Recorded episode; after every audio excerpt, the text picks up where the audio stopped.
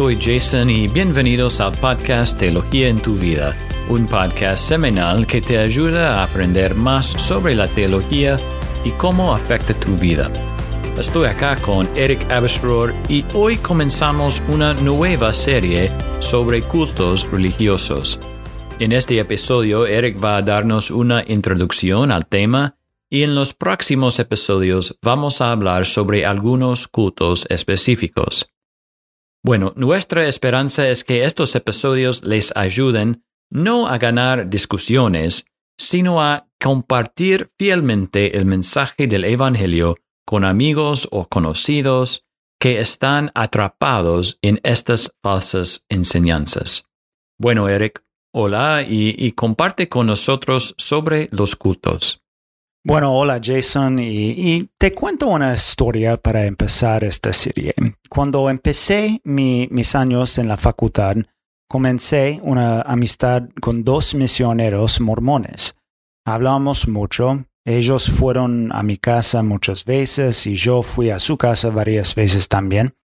Y sinceramente eran personas muy amables y agradables. En ese momento yo ya era cristiano y tenía muchas ganas de compartir el Evangelio con otras personas. Bueno, nosotros hicimos un acuerdo donde ellos pudieron compartir su material conmigo y, yo pude compartir la Biblia con ellos. Y por más o menos tres meses nos juntamos para charlar y, para ser honesto, encontramos cosas parecidas entre nuestras religiones Después había algunas cosas que me llamaron la atención durante nuestras charlas. Uno es que tenemos cosas en común. Dos es no estamos de acuerdo en las creencias más importantes. Y tres, que usan los cultos, usan palabras y vocabulario que es muy similar y a veces lo mismo que nosotros. Bueno, las tres cosas que dije son cosas que marcan a todos los cultos, no solamente mormones, sino también testigos de Jehová, entre otros cultos. Pero bueno, primero quiero dar una definición de, culto. Una definición que leí que es útil es esta. La palabra se refiere a una secta poco ortodoxa cuyos miembros distorsionan las doctrinas originales de la religión. En un contexto cristiano, la definición de un culto es específicamente un grupo religioso que, que niega uno o más de los fundamentos de la verdad bíblica. Una secta es un grupo que enseña doctrinas que, si se creen, harán que una persona no se sea salva.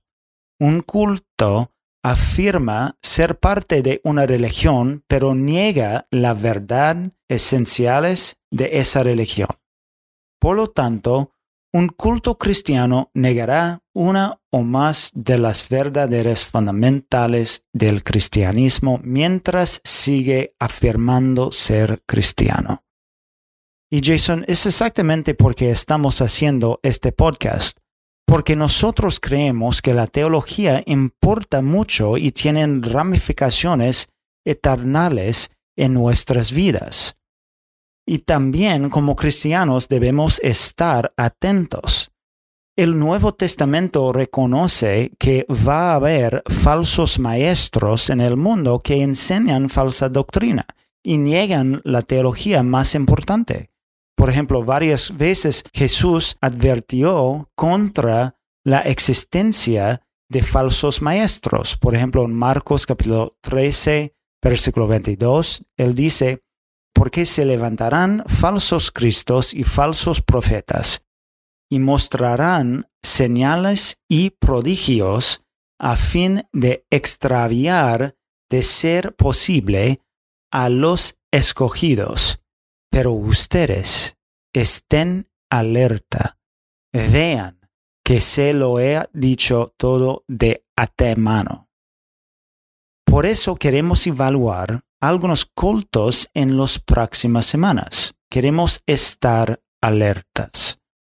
Pero primero quiero volver a lo que dije antes sobre las tres cosas que me llamaron la atención que se reflejan en la mayoría de los cultos. Primero es que tenemos mucho en común. Nosotros defendemos los valores y estándares de moral, también muchas veces defienden la libertad de la religión y se levantan contra cosas como el aborto y van a un templo para reunirse. Nosotros valoramos la importancia de la familia.